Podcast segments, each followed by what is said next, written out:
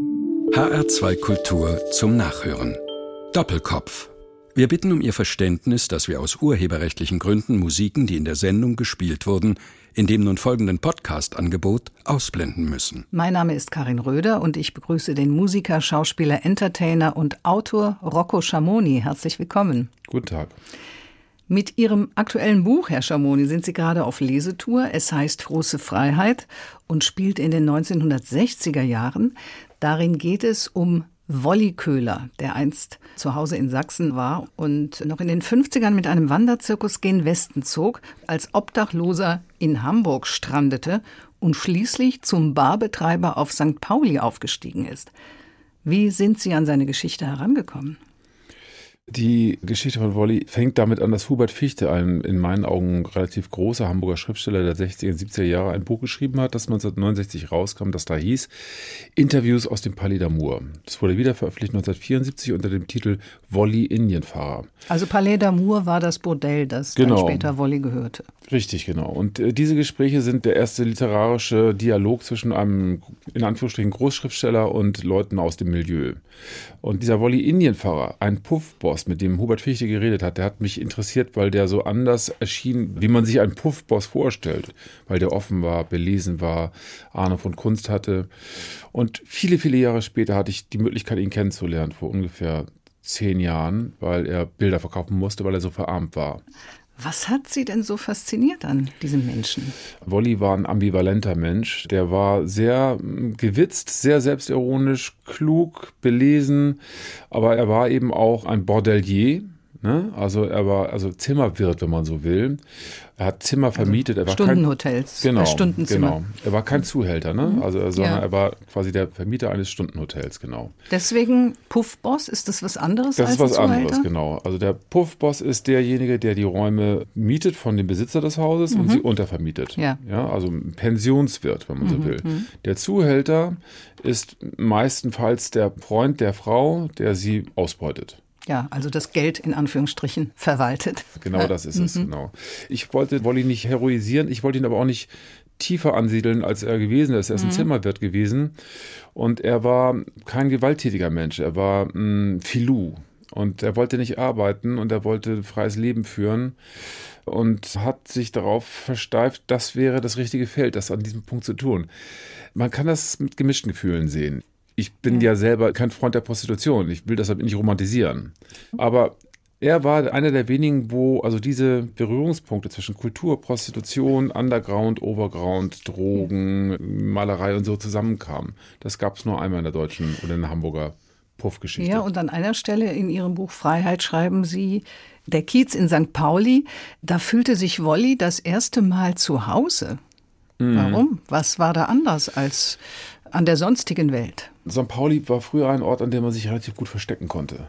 Also Wolli ist durch die Welt gezogen von Job zu Job und hat immer gedacht, naja, jetzt muss ich wieder arbeiten, Schicht. Er war unter Tage in Mal zum Beispiel, hat im Sowjet Uranbergbau gearbeitet und dann bei der Volkspolizei und so weiter und so fort. Das waren alles bürgerliche Berufe mit kleinem Geld und 9-to-5-Jobs. Und in St. Pauli musste er erstmal diese ganz normalen Standardarbeitsabläufe nicht machen und zum Zweiten konnte er abtauchen. Das war in St. Pauli gut möglich. Als ich nach Hamburg gekommen bin, 1986, war das auch noch möglich. Das mhm. war ein Viertel, das ähm, es einem ermöglichte, in einem Nichts zu verschwinden und nicht mehr überprüfbar zu sein vom Staat, von der Gesellschaft und ja. so. Und das ist für Leute, die antibürgerlich leben möchten, attraktiv. Also das war dann die Freiheit, die dadurch auch möglich das wurde. Ist, das ist ein Teil der großen Freiheit, die die große Freiheit anbieten kann. Ja, ja okay. Ja, Wolli ist 85-jährig gestorben, 2017 war das und Sie waren ja in den letzten Jahren mit ihm befreundet. Und was er für ein Typ war, das haben Sie gerade beschrieben. Er hat auch Sartre und Genet gelesen, auch ungewöhnlich für einen Puffboss in Anführungsstrichen. Er äh, hatte ein Fable für Fellini-Filme. Es scheint ja insgesamt auch ein sehr widersprüchlicher Mensch gewesen zu sein. Ja, das Interessante war, dass er also quasi so ähm, kunstaffin war, dass ganz viele Künstler zu ihm kamen und im Salon seiner Etage im Palais d'Amour mhm. sich getroffen haben, um dort Jour fixe zu halten und zu sprechen über Politik und über ähm, Kunst und Literatur. Unter anderem Peter Rühmkorff, der damals sehr angesagt war, Wolf Wondracek, großer deutscher bzw. österreicher Schriftsteller, H.C. Artmann, großer Name zu seiner Zeit und Hubert Fichte, ja. Fritz Radatz ne, also wirklich großer Name in der deutschen Literatur, der dort auftauchte und gehört hat, ah, dieser Wolli ist interessant, der ist merkwürdig, mit dem kann man über alles reden, über Kunst und so weiter und so fort.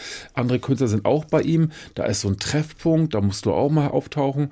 Und dann trafen die sich in diesem Salon dieses Puffs, aber ja. ohne Sex haben zu wollen mit den Frauen, sondern weil das verrucht war. Ja. Das war ein angesagter Spot, um sich zu treffen. Das mhm. gibt es heute nicht mehr, aber damals war das so. Ja, und ja auch ziemlich ungewöhnlich, dass sich dann in diesem Bordell oder in den Räumen, die er zur Verfügung gestellt hat, Künstler trafen, jenseits der Absicht, die ja die Männer sonst haben, wenn sie in ein äh, Bordell gehen. Doppelkopfgast Rocco Schamoni nimmt den Leser an die Hand, führt ihn durch dieses Milieu und äh, sie stellen da so nach und nach auch diverse Kiezfiguren vor, erläutern dem unkundigen Leser en passant das Kiezvokabular und die Kiezregeln. Das klingt in meinen Ohren selbst als Frau alles relativ harmlos und es sind ja auch häufig sympathische und liebenswürdige Charaktere, die Sie da beschreiben, auch wenn es überwiegend schwere Jungs sind, die mit Prostitution ihr Geld verdienen. Das ist ja auch nur der erste Teil einer Trilogie. Und mhm. in einer Geschichte von Breaking Bad, also schlecht werden ja. im Leben, ne, sind wir an dem Punkt, also es gibt keinen Zuhälter, der am Baum wächst und auch keine Hure. Ne, zu Zuhältern und Huren wird man gemacht und macht man sich auch selber.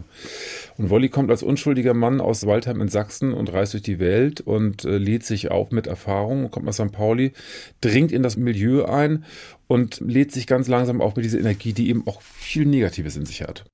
Das Buch endet an dem Punkt, wo er sich dafür entscheidet, dass er diese Etage im Palais d'Amour übernimmt und zum Puffboss wird. Der zweite Teil ist der Punkt, in dem ich mich damit auseinandersetzen muss, was er dann macht, wenn er Frauen in diesen Zimmern hat und dass er davon lebt. Also das ist ja, ein, wenn man so will, auch ein Konflikt, von dem ich weiß, dass er ihn gehabt hat.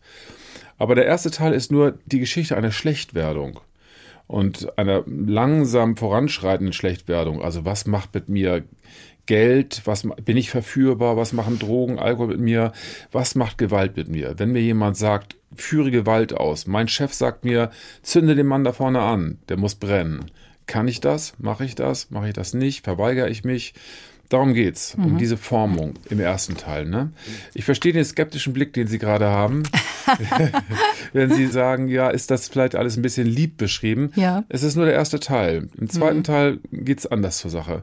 Der erste Teil ist zwar schon gewalttätig aufgeladen, aber der zweite Teil ist der, in dem er wirklich mit Prostitution zu tun haben muss, der Hauptdarsteller. Sie meinten den zweiten Teil dieser Trilogie, die Sie beabsichtigen. Genau. Mhm. Ja.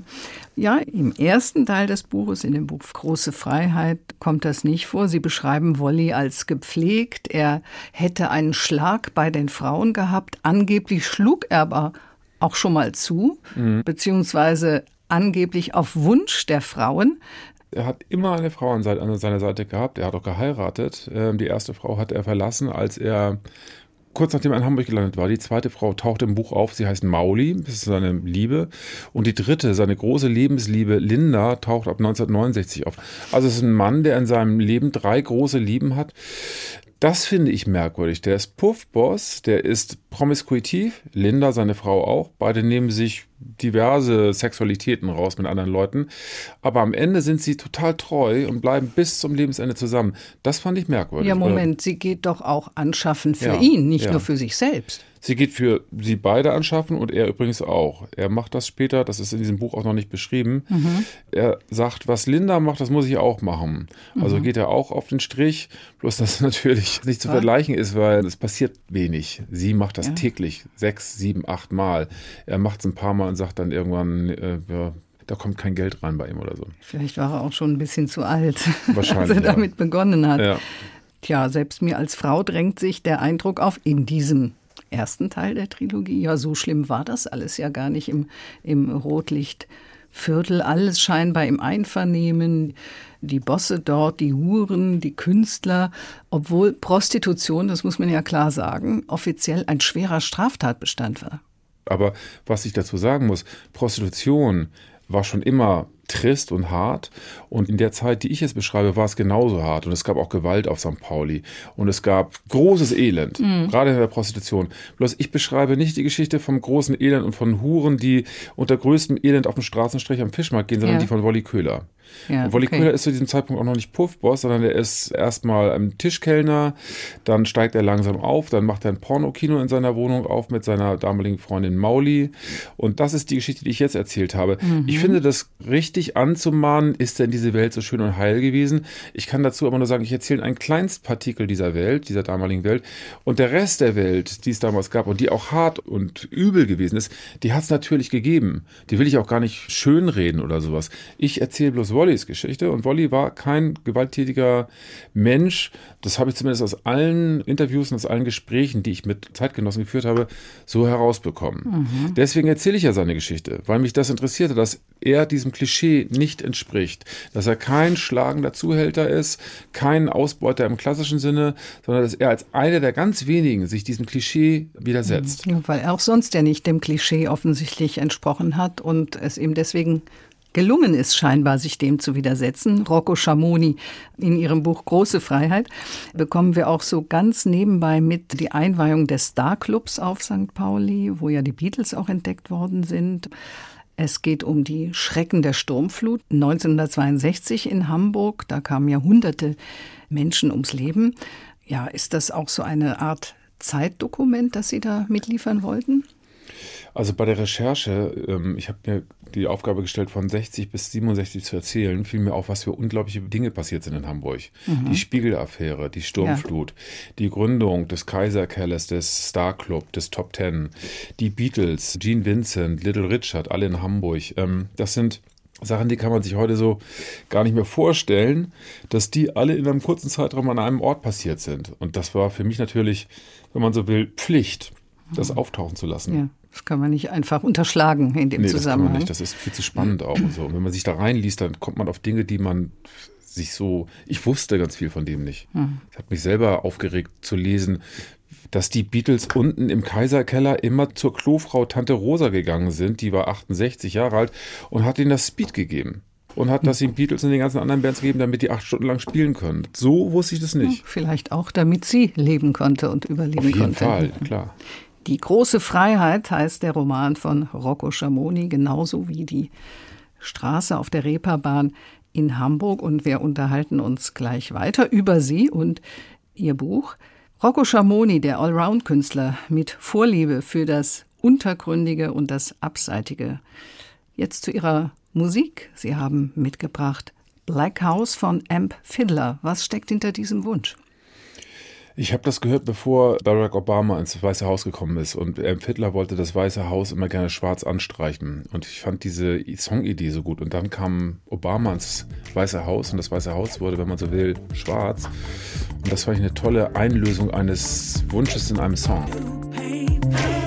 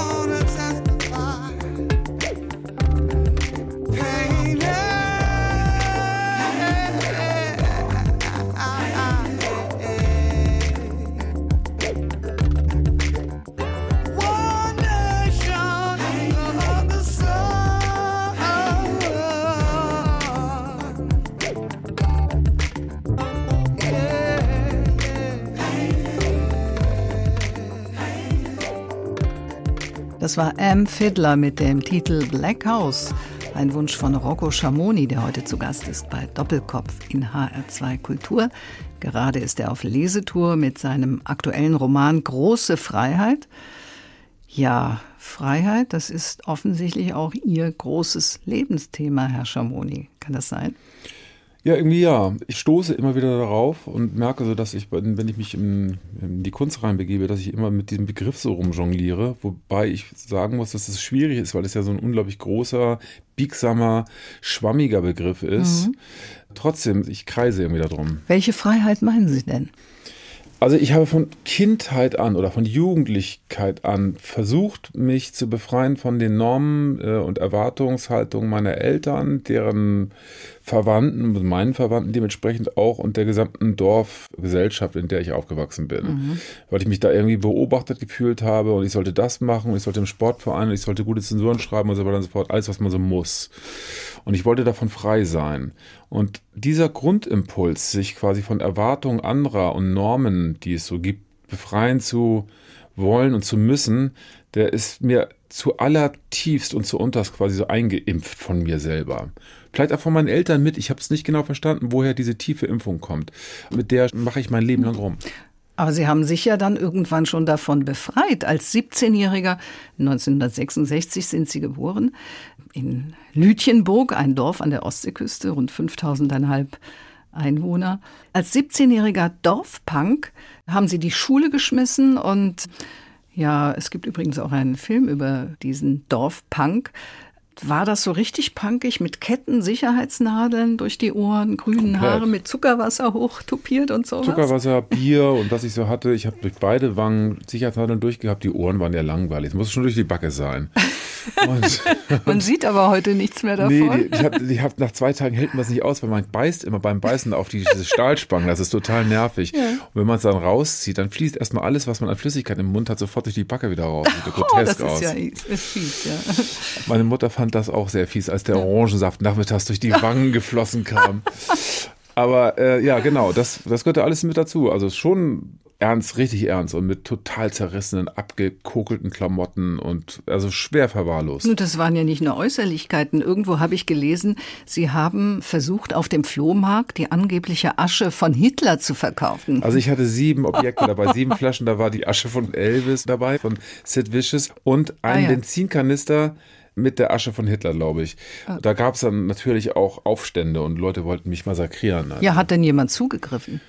Zwei, drei Leute mussten ein bisschen lachen, aber ein paar haben wirklich gedroht. Zugegriffen hat leider keiner. Ich bin damit stehen geblieben. naja, es war ein Versuch. Sie ja. haben sich ja im Grunde hatten Sie ja gerade auch ein bisschen beschrieben, allem verweigert, was mit Lernen, Ausbildung, geschweige denn Studium und so weiter zu tun hat. War das auch ein bisschen Rebellion gegen Ihre Eltern, die ja beide Lehrer waren? Ich muss es wahrscheinlich so sagen. Also, mein Bruder ist zweieinhalb Jahre jünger als ich. Der wohnt hier in der Gegend. Ich hoffe, er hört das jetzt. Ich grüße ihn sehr herzlich. Wie heißt er? Sebastian. Hallo, Sebastian. Genau. Und ich war, glaube ich, in meiner frühkindlichen Eifersucht sehr neidisch auf die Liebe, die er von meiner Mutter bekommen hat, weil er etwas jünger als ich war. Und habe mich deswegen, glaube ich, relativ früh aus der Familie versucht zu trennen, um eine eigene Familie zu gründen mit anderen Jugendlichen aus dem Dorf. Ja. Und so war dann, geht Punkwerdung. Ne? Man fühlt sich nicht mehr zu Hause oder nicht mehr angenommen und sucht sich andere Leute und versteht aber gar nicht selber, was man da tut. Das ist alles unbewusst. Und so kreiert man sich dann selber und seine eigene Familie und seine eigenen Inhalte. Das haben wir dann alle so gemacht. Schon ein bisschen Ähnlichkeit zu Wolli Köhler. Ne? Damals gab es noch keinen Punk und man nannte das auch nicht so. Aber er ist ja durch die Zwänge, die er in seinem Leben hatte, auch zu dem geworden, was er dann geworden ja, ist. Ja, wenngleich er tatsächlich viel länger daran festgehalten hat, den Normen entsprechen zu wollen, weil er ja wirklich dann diese Jobs im Bergbau ja. jahrelang gemacht hat. Ich habe meine Lehre als Keramiker zu Ende gemacht und mhm. habe mich dann komplett verabschiedet von allen Zwängen und habe mich in die Freiheit verabschiedet mhm. mit 21 Jahren. Das hat er nicht. Er hat, glaube ich, viele Jahre länger gebraucht. Ich, auf dem Kiez hat er, glaube ich, angefangen, aber da war er schon ich weiß nicht, 28 oder so. Also doch schon relativ alt für damalige Verhältnisse. Ja. Aber das stimmt, er war auf der Suche nach einer, nach seiner Form von Freiheit und ich habe mich da auch früh auf die Suche gemacht. Ich bin etwas früher fündig geworden und ich brauchte auch das Rotlicht dafür nicht. Ja. Das hat er gebraucht. Er hat sich so sehr verweigert, dass er eben auch keinen normalen Beruf mehr ausüben wollte. Hm. Ich mich zwar auch, aber ich habe mich durch die Beschäftigung mit Kunst unabhängig von den Sachzwängen gemacht, unter die er sich dann gestellt hat. Naja, Sie sind vielleicht in eine Zeit hineingeboren, Herr Schamoni, wo nicht das Rotlicht die Freiheit versprochen hat, weil sich die Menschen ja schon selbst, es begann ja damals eigentlich schon in den 80er Jahren, selbst so zu disziplinieren versucht zu haben, dass keiner mehr von außen sagen musste, verhaltet euch so oder so. Ja. Andererseits dann die Null-Bock-Generation, wo Sie ja, ja, auch dazu gehört haben. Schon, also die Grenzen, die Wolli einreißen muss, oder die 60er-Jahre-Generation, mhm. also, die, also quasi die Leute, die in den 60ern 20 oder 30 waren, diese Grenzen waren viel größer und da gab es viel mehr zu durchbrechen als bei uns. Ja. Aber bei uns gab es auch noch einiges zu durchbrechen. Ich bin auch von diversen Nachbarn immer wieder angeschrien worden, dich haben sie bei Hitler vergessen zu vergasen und solche Sachen. Oh also es gab noch schon stramme, rechte, harte Nazi-Leute bei uns auf dem Land die Generation von jetzt, die heute jetzt 18 Jahre alt sind, die haben, glaube ich, viel weniger Mauern, gegen die sie anrennen können, was mir ein bisschen leid tut. Weil diese Mauern und diese Grenzen, die man einreißen kann, natürlich auch ein ganz gutes Training sind. Für was? Um sich selber zu profilieren, zu kapieren, wer man ist, um einen Kampf aufnehmen zu können, um zu entdecken, was man will, wofür man sein will, wogegen man sein will. Damals war es viel leichter zu erkennen, wogegen man sein will, als heute, glaube ich. Trotzdem, Sie waren ja noch auf der Hochschule für Bildende Kunst in Hamburg mhm. ein paar Semester lang, haben die dann ohne Abschluss verlassen und haben schließlich Rocco Schamoni eine sagenhafte künstlerische Karriere gemacht als Musiker, als Maler, als Filmemacher, als Entertainer, damals mit dem Komikkollektiv Studio Braun mhm. und als Autor. Sie waren unterwegs mit den Bands Die Goldenen Zitronen und den Toten Hosen. Ihre Projekte wie Fraktus oder 00 Schneider mit Helge Schneider. Die waren gleichzeitig anarchisch und komisch und natürlich jenseits des Mainstreams. Und heute schreiben sie auch Bücher. Dafür muss man allerdings eine gewisse Disziplin mitbringen. Das denke ich. Haben Sie die? Ja, die habe ich denn. Ähm, mein Vater hat mir mal gesagt als Trick so vor 20 Jahren, wenn du ein Buch nicht fertig kriegst, du kommst nicht weiter. Und ich bin nicht weitergekommen bei, bei meinem ersten Buch. Mach das wie Thomas Mann. Thomas Mann hat jeden Tag drei Seiten geschrieben. Jeden Morgen drei Seiten und danach der Rest des Tages war frei. Aber diese drei Seiten mussten geschrieben werden. Und da ich mich mit Thomas Mann nicht vergleichen wollte, habe ich gesagt, gut, jeden Tag eine Seite. und?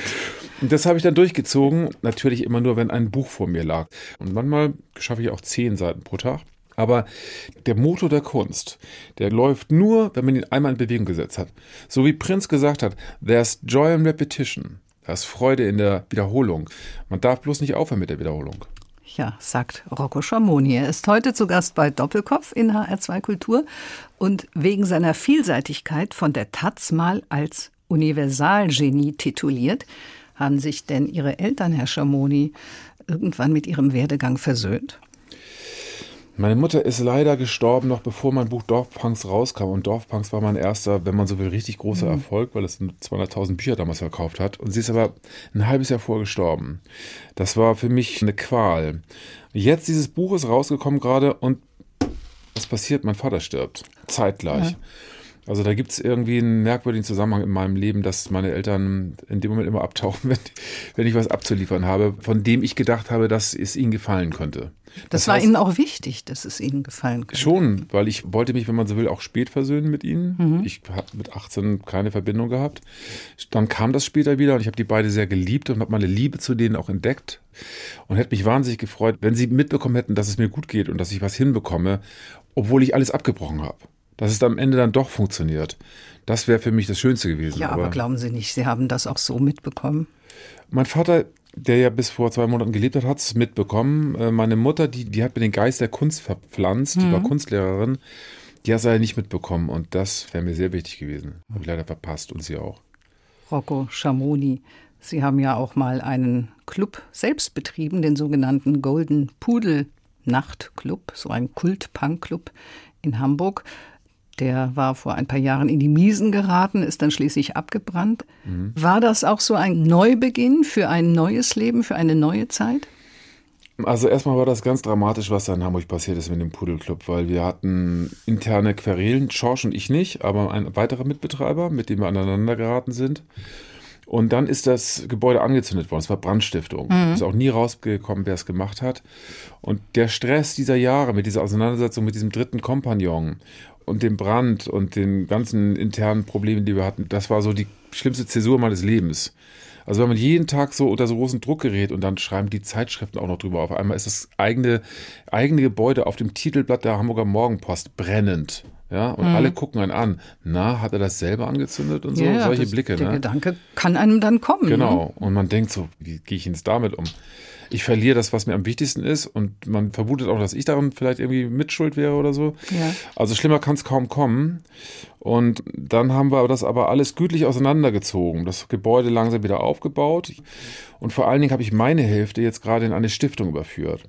Also die Hälfte des Gebäudes, die mir gehörte, die sehr viel wert ist, weit über, ich würde sagen, eine halbe Million Euro. Doch so viel. Mhm. Sehr viel wert. Habe ich jetzt der Öffentlichkeit übergeben. Es gibt in Hamburg eine sehr berühmte alte Stiftung, das ist die Patriotische Gesellschaft. Mhm die sich um ganz viele tolle Kunstsachen kümmert und so. Und wir haben eine Unterstiftung für die Patriotische Gesellschaft gegründet, die heißt die Golden Pudel Stiftung. Ich habe das Gebäude da reingestiftet. Das heißt, jetzt ist das ganze Gebäude, denn die andere Hälfte gehört einer anderen Stiftung, für alle Zeiten der Kunst übergeben. Ja. Es kann nie wieder McDonalds oder irgendwie so ein Quatsch da einziehen und schlechtes erzeugen. Finde ich gut. Auch deswegen klug, weil Ihnen auch im Nachhinein niemand vorwerfen kann, Sie hätten sich durch diese Geschichte irgendwie bereichert. Genau. Das hätte, hätten mir natürlich viele Leute vorwerfen können, mhm wenn ich das nicht getan hätte. Das hätte mir egal sein müssen. Aber ich bin froh, dass es jetzt quasi Win-Win-Win ist, weil man kann mir meine Interessen ansehen daran. Mhm. Ne? Kann mir also ansehen, dass ich das eben nicht deswegen gemacht habe, um mich zu bereichern. Und gleichzeitig ist für alle Zeiten das Objekt quasi der Kunst gewidmet, was mich persönlich freut, weil in 150 Jahren kann man da eventuell immer noch hingehen. Ja, okay. Also es wird wahrscheinlich da kein Elektro-Dubstep mehr laufen, wie wir das, aber irgendwas anderes halt. Wir werden es sehen, ja. beziehungsweise wir werden es nicht sehen. Ja, in Ihrem aktuellen Roman Große Freiheit, da schauen Sie mit Ihrem Protagonisten Wolli Köhler ja auch zurück in die Vergangenheit, in die 60er Jahre wie es damals war auf dem Kiez. Und äh, in 2015 hatten sie ein Album veröffentlicht, das hieß auch Die Vergessenen, wo sie alte musikalische Epochen wieder aufleben lassen. Ist das jetzt Zufall oder hm, denken Sie öfter mal so daran, wie es früher war und wie es heute sein könnte, wenn es anders gekommen wäre? Solche Gedanken. Mhm. Das ist eine gute Frage. Also ich stelle mir diese Frage auch mal ständig. Mhm. Warum ist mein Blick immer so stark zurückgewandt? Das kommt daher, glaube ich, weil ich meine Inspiration ganz viel aus Dingen aus der Vergangenheit hole. Die besten Filme in meinen Augen stammen aus den 50er, 60er, 70er Jahren aus mhm. Italien und Frankreich. Das ja. ist die Zeit, in der ich fast alles gut finde. Michel Piccoli, äh, Marcello Mastroianni, Romy Schneider und so weiter und so fort. Diese ganze Nouvelle, Vague und so weiter und so fort, ja. und so weiter und so mhm. fort. Da kann ich kann mir alles angucken und es füllt mich ja. sofort aus. Kann ich gut nachvollziehen, ja. Genau. Mhm. Und, und musikalisch ist das ähnlich. Wenn ich mir diese Musik aus dieser Zeit äh, nehme, dann weiß ich sofort, das stimmt alles. Das ist kein Fake. Das ist alles echt gespielt. Das sind große Kompositionen von tollen Interpreten, die auch noch merkwürdig waren, wie Serge Gainsbourg. Also es gab damals wirklich merkwürdige, sonderbare, eigenständige eigenständige, außergewöhnliche Interpreten. Ich wühle gerne in der Vergangenheit, ich lasse mich davon inspirieren, ich zitiere wahnsinnig gerne, ich packe diese Versatzstücke aus der Vergangenheit zusammen und verbinde sie neu und versuche daraus was Neues zu bauen, aus dem Alten. Ne? Und das ist so mein Lieblingshobby. Ja, wir sind ja auch unsere Vergangenheit. Ne? Wir sind unsere Vergangenheit, genau, und wir können damit freudvoll umgehen und können ja auch daraus, wie gesagt, immer etwas Aktuelles und Zeitgenössisches kreieren. Das sagt Rocco Schamoni. Heute ist er zu Gast bei Doppelkopf in HR2 Kultur. Inzwischen 53 Jahre alt. War das schwer, die Schwelle jenseits der 50 zu übertreten? Ja. Aber die Schwelle zu 40 war schon genauso beschissen. und, und die 50er-Schwelle ist schlimm. Ich finde das alles schlimm. Ich finde Altern einfach nicht gut. Und vor allen Dingen bin ich am allermeisten gegen den Tod. Ich würde den Tod sofort abschaffen. Würden Sie denn das Leben genauso wertschätzen, wenn Sie nicht sterben würden? Wenn ich jetzt nach hinten kein Limit hätte, dann würde ich trotzdem irgendwann gehen. Ich bin auch ein depressiver Mann unter anderem und ich will gar nicht ewig leben. Ich wünschte mich bloß, ich könnte darauf Einfluss nehmen, wann das passiert. Ich habe mir gerade ein interessantes Buch aus der Schweiz bestellt über die Möglichkeiten eines selbstbestimmten Sterbens, weil mein Vater eben gerade an Krebs gestorben ist und meine Mutter auch schon an Krebs gestorben ist, habe ich mir so ein Buch gekauft. Da steht drin, was ich machen muss, wenn es schlimm wird. Das heißt, ich werde zum gegebenen Zeitpunkt wissen, was zu tun ist. Das haben Sie sich schon vorgenommen, auch niedergelegt, so richtig testamentarisch per Patientenverfügung oder ähnliches? Nee, die Patientenverfügung habe ich mir gerade in meinen Kalender aufgeschrieben, muss ich jetzt die mal dieser Woche fertig machen, genau, das will ich unbedingt. Und ansonsten brauche ich ja das Testament nicht reinzuschreiben, dass ich mich um bringen will oder werde, wenn es schlimm wird, weil das kann mir niemand verbieten, glücklicherweise. Weil sie es dann einfach tun werden. Weil ich es einfach tue, genau. Das sagt Rocco Schamoni. Letztlich, vielleicht ist es ein bisschen weit hergeholt, aber ich finde, das klingt auch schon ein bisschen punkig. Immer noch. Ist das so ein Lebensgefühl, was immer irgendwo in irgendeinem Winkel des Herzens hängen bleibt oder in den Zellen oder weckt sich das mit den Jahren aus? Ja, also ich würde mal sagen, irgendwie so eine Art von Widerborst bleibt. Und ich bin fasziniert von der Idee des Anarchismus und mag zum Beispiel so jemanden wie Bakunin sehr, der einer der wichtigsten Männer im Anarchismus gewesen ist. Und mein Punkrock mit 17, mein Punkrock-Dasein hat sich, wenn man so will, manifestiert in einer politischen Einstellung. Also ich kann von mir jetzt nicht sagen, dass ich durch und durch Anarchist bin, aber die anarchistische Idee der absoluten Gleichheit an Archos, ohne Herrschaft leben, die gefällt mir sehr gut. Ich habe also quasi mein Ur-Wiederborstigkeitsgefühl professionalisiert. Das sieht man Ihnen heute eigentlich nicht mehr an, Herr Schamoni. Ich habe auch gleich, als ich Sie in Empfang genommen habe, entdeckt, dass Sie ein goldenes Kreuz um den Hals tragen. Also nicht so ein protziges wie Madonna oder andere Künstler, sondern ein richtig schönes goldenes kleines Kreuz. Was hat es damit auf sich? Das ist nur deswegen, weil Adriano Celentano hat, hat das auch getragen. und weil ich Adriano-Fan bin, ist das auch schon wieder ein Zitat. Okay, gut, kann man so sehen. Ein, wie heißt es, ein Statement-Schmuck oder? Ja, also ich, ich, es ist auch eine Provokation. In meinen Kreisen gucken mich dafür, dafür, Leute manchmal schräg an. Und insofern ist das, bringt es auch Spaß, mit sowas zu irritieren. Aber ich mhm. trage es nicht deswegen, weil ich jetzt Fan der katholischen Kirche bin. Rocco Schamoni. Es klingt alles so amüsant im weitesten Sinne, was Sie sagen. Und Sie sind ja auch bekannt dafür, ähm, Spaß zu machen oder eine Komik zu entwickeln, die ja nicht alltäglich ist. Und dennoch, und dazu stehen Sie auch, Sie haben das mehrfach erzählt, leiden Sie hin und wieder an Depressionen. Ist das äh, mehr so ein Weltschmerz, so eine Melancholie oder geht das schon richtig so ins Klinische hinein? Also erstmal ist es natürlich, hat das auch was, auch was mit Melancholie zu tun, aber die wirklichen Ausfranser, also die bei mir dann mhm. so nach unten rein, die sind schon so hart, dass ich dann entweder mal gelähmt bin und auch sehr häufig darüber nachgedacht habe, ob ich mir jetzt eine Abkürzung nehme. Was heißt gelähmt bin? Liegen Sie dann im Bett ja, und wollen nicht und aufstehen? komplette Unfähigkeit, es geht nichts mehr. In den ganz harten Zeiten habe ich die Scheiben von innen so verdunkelt mit Laken und so abgehängt, dass kein Licht mehr reinkommt und habe in dem Zimmer gelegen und gewartet, wochenlang, wann hört das endlich auf? Oder wann kommt irgendwie wieder Kraft oder Energie? Ich war gelähmt. Und was machen Sie dagegen? Dann habe ich mehrere Therapien gemacht, zwei Therapien und dann noch eine halbe, die habe ich dann beendet. Und jetzt fange ich wieder eine an, mhm. weil es ist auch jetzt nicht weggegangen, das Thema. Das kommt immer wieder. Es gibt so Strudel, in die ich reingerate, aus denen ich nicht rauskomme, die ähm, ja so schwarze Strudel sind, so negative Strudel. Und wenn ich da reingerate, ja. dann weiß ich, jetzt geht's runter und das dauert dann so ein paar Tage und dann komme ich auch wieder nach oben. Sonst würde ich hier gar nicht mehr sitzen, sonst wäre ich schon längst unter der Erde. Können Sie das auch künstlerisch verwerten, in Anführungsstrichen? Ich ja, viele nicht. Ich kann daraus immer was ziehen, weil ich dann davon berichten kann. Und ich kann mich auch vor allen Dingen darüber lustig machen. Mhm. Das freut mich. Also, dass ich irgendwie quasi über meine Jämmerlichkeit und mein Gejammere teilweise auch, dass ich mich so darüber stellen kann und das so beschreiben kann. Ich sitze der Depression selber im Nacken. Eigentlich sitzt sie mir im Nacken und irgendwann, ab einem gewissen Punkt, dreht sich das um und dann sitzt sie der Depression im Nacken und macht sie richtig fertig. Und das bringt okay. Spaß, wenn man auf einmal die Position wechseln kann und dann ist die Depression die Gebeutelte, die unten sitzt. Das heißt aber letztendlich haben Sie schon die Fäden in der Hand, was das Handling mit dieser Depression angeht. Bedingt. Also wenn sie es gut anstellt, äh, sie hat mich immer sehr nah an den Abgrund rangeführt und vielleicht schafft sie irgendwann, dass ich über die Kante rüber kippe. Das ganze Spiel ist ja noch nicht vorbei. Wer weiß, wie tief das noch abgeht. Ne? Wer weiß, wenn jetzt ein Schicksalsschlag in mein Leben kommt und etwas sich stark verändert, was dann die Depression mit mir macht. Und vielleicht kippe ich dann irgendwann. Mhm. Bis jetzt bin ich derjenige, der aus den letzten 30 Jahren Vorteile gezogen hat und das, die Fäden mehr in der Hand hat als Sie. Herr Schamoni, glauben Sie an Wunder? Nein, ich glaube an das Gegenteil. Das Gegenteil, was ist das? Ich glaube, dass alles vorbestimmt ist, dass alles ein Ablauf ist. Also alles hat mit allen zu tun. Alles ist eine logische Kette der Ereignisse, die aus den Ereignissen, die davor waren, resultiert. Also Wunder und Zufälle haben in diesen Abläufen, die für uns nicht berechenbar sind, deswegen kommt uns das zufällig oder wunderbar vor. Wunder haben in diesen Abläufen keine Bedeutung. Ja, aber wenn alles vorbestimmt wäre, wie Sie das sagen, dann hätten wir ja überhaupt keine Chance, uns irgendwie zu verändern, Einfluss zu nehmen auf unser Leben.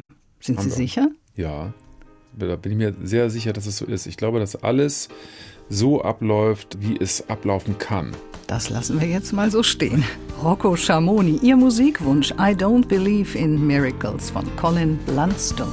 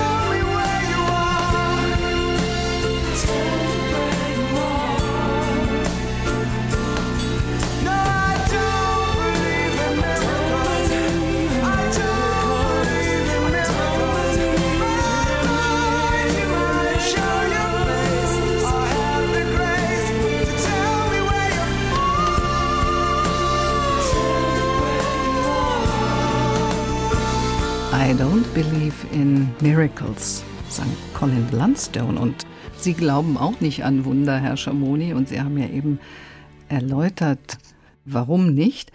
Hatten Sie nicht auch schon mal in Ihrem Leben das Gefühl, wenn etwas ganz Unvorhergesehenes passiert ist, ja, das, das, das kann nur ein Wunder gewesen Doch. sein. Mit rechten Dingen geht das nicht zu. Diverse Male hatte ich das Gefühl. Und genau dieses wirklich auch durchdrungen sein von diesem Wunder erlebe ich natürlich wie jeder andere Mensch auch, aber das hängt mit der Überraschung zusammen, dass so etwas passieren kann, wie das, was mit dem man dann gar nicht rechnet. Was war das zum Beispiel? Ach, das hat in einigen Fällen mit Liebe zu tun.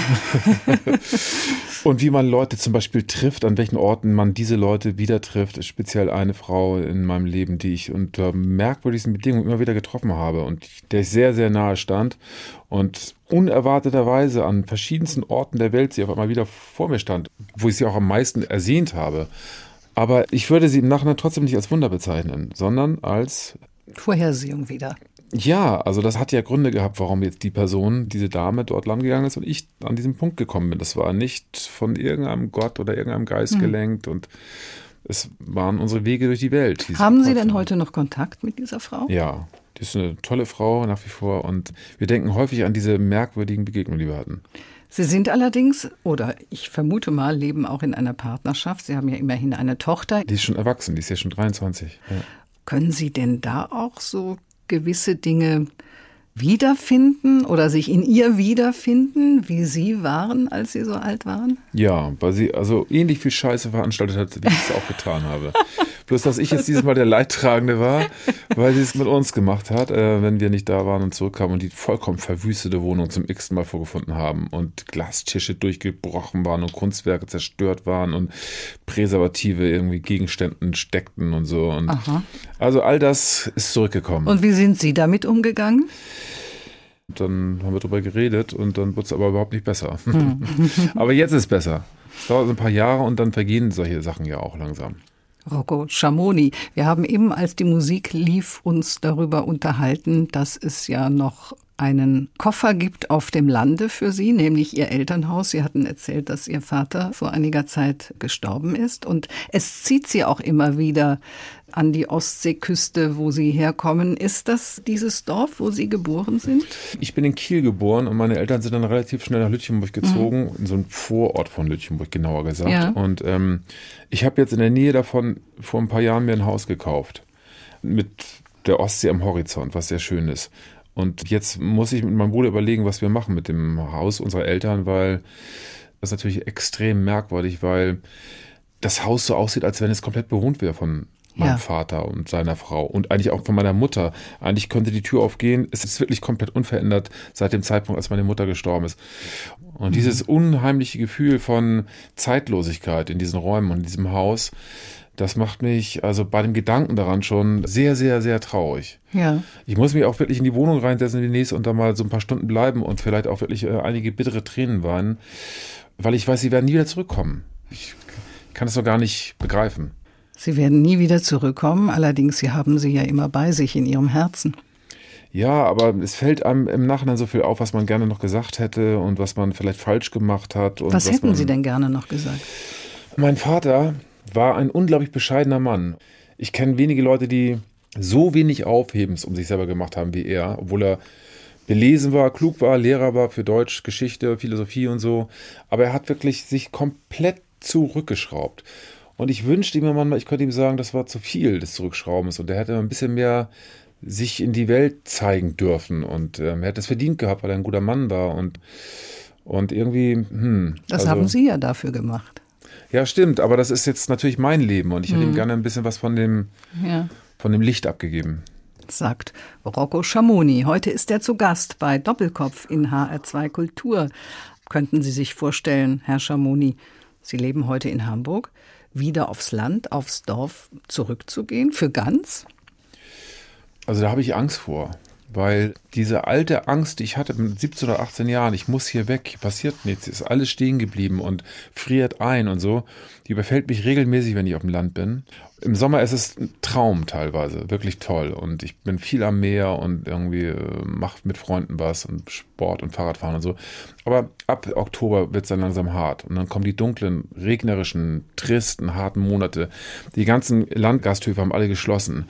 Die Dorfdiskothek hat geschlossen. Es gibt das alles mehr. Das soziale Landleben ist entfernt. Wir sind komplett desozialisiert dort. Das heißt, was Und- macht man dann? Die Digitalisierung kann das Ganze auch Digitalisierung. nicht auffangen, oder? Digitalisierung hat die Leute so auseinandergetrieben, dass also quasi genau das Gegenteil von dem, was ähm, dadurch eigentlich erreicht werden soll, passiert ist. Die Leute sind nicht enger zusammengekommen, sondern haben sich komplett und ihre Gemeinschaften komplett aufgelöst, haben ihre Dorfkrüge verkauft an irgendwelche Hamburger Zahnärzte und jetzt gibt es kein Zusammenkommen mehr. Die Leute treffen sich höchstens noch mal bei Famila beim Einkaufen, aber in der Kirche nicht, nicht im Sportheim. Es- Das ist alles vorbei. Dann müssten so Leute wie Sie kommen und das Ganze wiederbeleben. Das haben mir Leute von dort auch gesagt. Haben mir gesagt, wir haben hier eine alte Schnapsbrennerei, Diabol. Und dann habe ich gesagt, ja, dann lass uns doch daraus ein Kulturzentrum machen. Wer kann denn das hier machen? Und dann sagten die Leute im Publikum dort in Lütchenburg, du. Ja, Dann habe ich mir gedacht, ja, aber wieso muss denn ich das machen? Ich wohne doch gar nicht hier. Ich wohne doch in Hamburg. Ich bin nur ab und zu hier. Warum ist denn hier keiner stark genug oder willens genug, das zu übernehmen? Ja, ich kann Ihnen sagen, warum Sie das machen sollen, weil Sie ja für mehrere Jahrzehnte weg waren, in der Großstadt gelebt haben und mit diesen Eindrücken dann wieder äh, zurückkommen können und dieses Kulturzentrum gründen. Mit dem, was Sie erfahren Jetzt fangen Sie auch noch an, mit Druck zu machen. Von allen Seiten immer nur Druck. Ist ja nur ein Vorschlag. Aber ich sage Ihnen was, Sie haben recht. Sie haben natürlich recht. Also erstmal bin ich den Leuten das ein bisschen schuldig, weil ich habe mir ja meine tolle Zeit in der Welt schon gegönnt. Eben. äh, und zum Zweiten habe ich natürlich auch viel gelernt in der Stadt, irgendwie was ich mitbringen könnte. Ich würde Ihnen jetzt hier auf den Tisch hin versprechen, wenn jemand in Lütchenburg DH Boll, also diese Schnapsbrennerei, äh, wenn, er sich bereit erklären würde, ähm, quasi das Gebäude zur Verfügung zu stellen. Ich will das ja nicht haben, das soll der Öffentlichkeit gehören mir einen Schlüssel geben würde und sagen würde, okay, wir sprechen mit Banken, um die Finanzierung des Innenausbaus zu bewerkstelligen, würde ich ernsthaft sagen, okay, ich überlege mir das, ich glaube, ich bin dabei und mache das mit euch zusammen und wir bauen das wieder auf.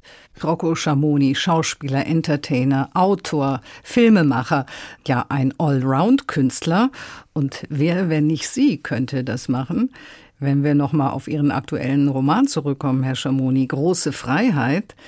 Da beschreiben Sie das Leben des Bordellbetreibers Wolli Köhler. Und es ist ja ein Roman, da haben Sie ja auch die Freiheit, das ein bisschen dichterisch auszuweiten. Haben Sie das an vielen Stellen gemacht oder ist es überwiegend dokumentarisch? Also ich habe natürlich erstmal erlaubt, die ganzen Dialoge so zu schreiben, wie ich sie mir vorgestellt habe. Ansonsten habe ich mir einen Handlungsablauf gemacht an der Wand, so fünf Meter breites Zeittafel und alle Ereignisse raufgeschrieben, die passiert sind. Von der Sturmflut bis zu, wann ist welche Droge eingeführt worden. Viele Recherchearbeit auch. Für die Recherchearbeit, genau. Und da habe ich mir auch so kleine private Sachen mit reingeschrieben. Gewalt, Exzesse von irgendjemandem, die es auch wirklich gegeben hat. Und aus diesem Sammelsurium habe ich dann das Seil zusammengeflickt, aus dem meine Handlung besteht. Ja. Das heißt, ähm, natürlich ist das alles nicht exakt so passiert, wie ich es schreibe, aber so ungefähr. Mit Ihrem aktuellen Buch, Herr Schamoni, sind Sie gerade auf Lesetour. Es heißt Große Freiheit, erschienen bei Hansa Blau und hier noch eine Musik, die Sie sich ausgesucht haben. Die heißt Final Frame von Michael Kiwanuka. Was hat es damit auf sich? Ach, das ist jemand, der ähnlich wie ich in diesen alten Kisten rumgräbt, aber mit seinen musikalischen Fähigkeiten so unglaublich gut ist, dass er eben das genauso reproduzieren kann, wie ich mir manchmal wünschte, dass ich es könnte. Und so epische Musikzusammenhänge erstellen kann, die ich komplett abtauche. Das ist für mich wie ein Kinofilm. Also enorm emotional verführt. Dann tauchen wir jetzt mal ein bisschen ab. Vielen Dank, Rocco Schamoni. Dankeschön. I said I wanted you and you from the start I could tell you apart but my heart fell and broke in two. You felt the pain from my foolish games, didn't know what I stood to lose. I realized that you'd be my life. It's true. Love's been a strain, a strain in my heart numb to the feeling. It's too